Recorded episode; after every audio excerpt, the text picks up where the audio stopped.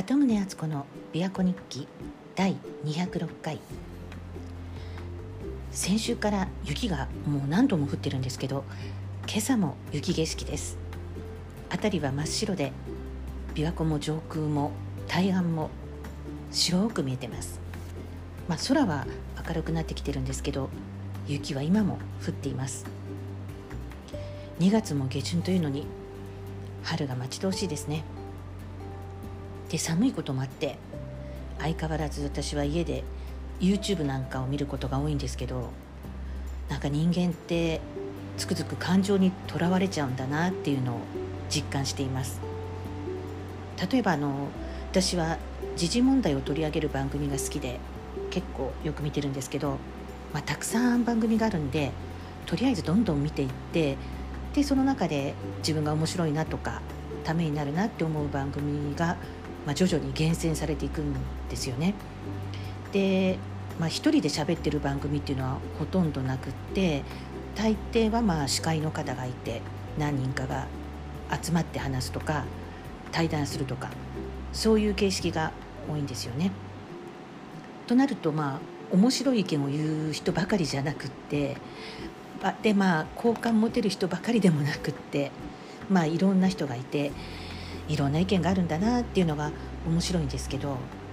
その中で、まあ、どうしても個人的に好きになれない人がいるんです。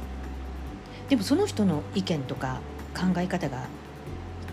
嫌なわけじゃないんですよね。そこら辺は大体私も同意できるのでそれに関して反発するところは一切ないのに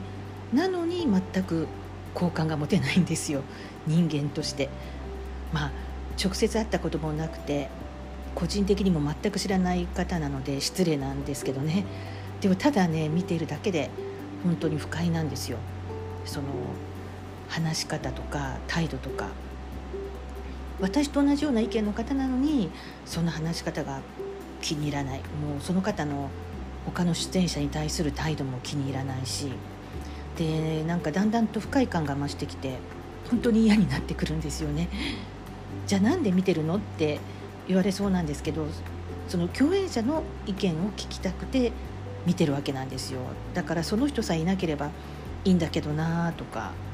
共演者の方も本当は心の中でこの人のことどう思ってるのかなとか思いながら見ててそしたらその YouTube のコメント欄を見ると私と同じように感じてる人が結構いるのかもう私の気持ちを代弁するようなコメントも時々見るんです。なんだけどこの方がそもそも番組の中心人物だからなのかいなくなる気配はないんですよね。まあだから自分と同じ意見の人でも嫌いな人が話してるだけでこんなに不快になるんだな人間ってっていうかまあ私って感情に支配されてるんだなって思いますだからましてこれが例えば思想的にも相入れない人だったらもっと不快になるんでしょうかね。で前回も話したんですけど新型コロナに関しても私よりも年上の親戚とやり取りしてると、まあ、テレビなんかで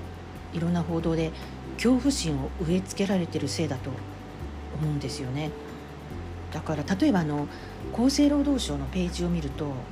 日本では1日およそ3280人がもう毎日亡くなっているそうなんです。で内訳を見るとがんが968人心疾患518人脳血管疾患338人事故が114人老衰124人自殺87人となっていてこういう数字を見ると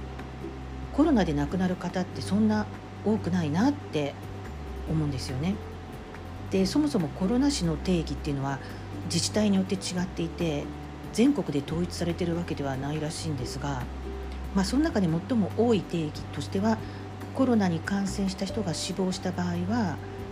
直接の死因に関係なくコロナ死にするというものなんですだから本当にコロナが原因で亡くなった人の数はコロナ死として発表されている数字よりも本当は少ないはずなんですね。でこういう事実を見てその私の年上の親戚は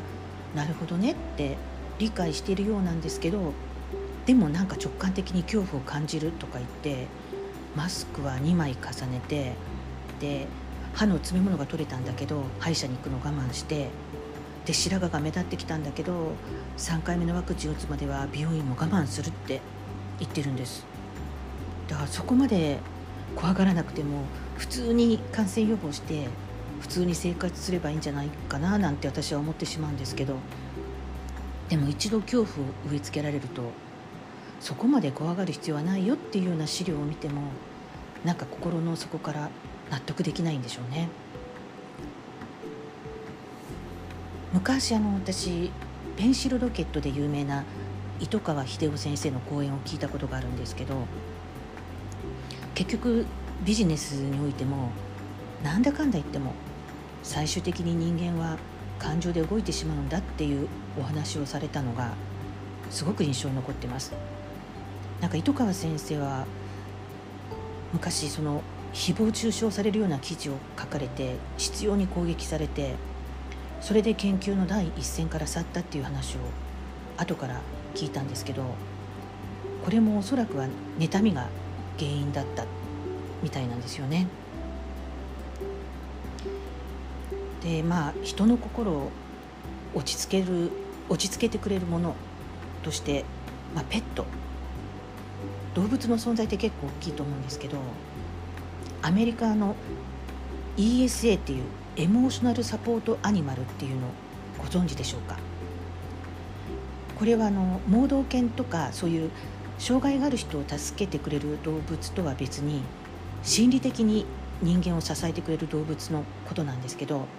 まあ、盲導犬のような動物はサービスアニマルと呼ぶそうなんですがそれと違ってエモーショナルサポートアニマル ESA は、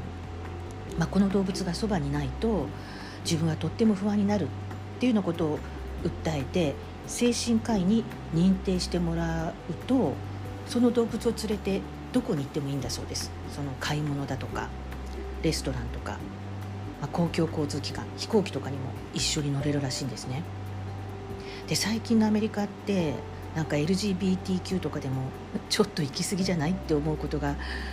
ありますけども ESA もそういう面があるらしくて飛行機にとんでもない動物が ESA として乗り込んだりするんだそうです。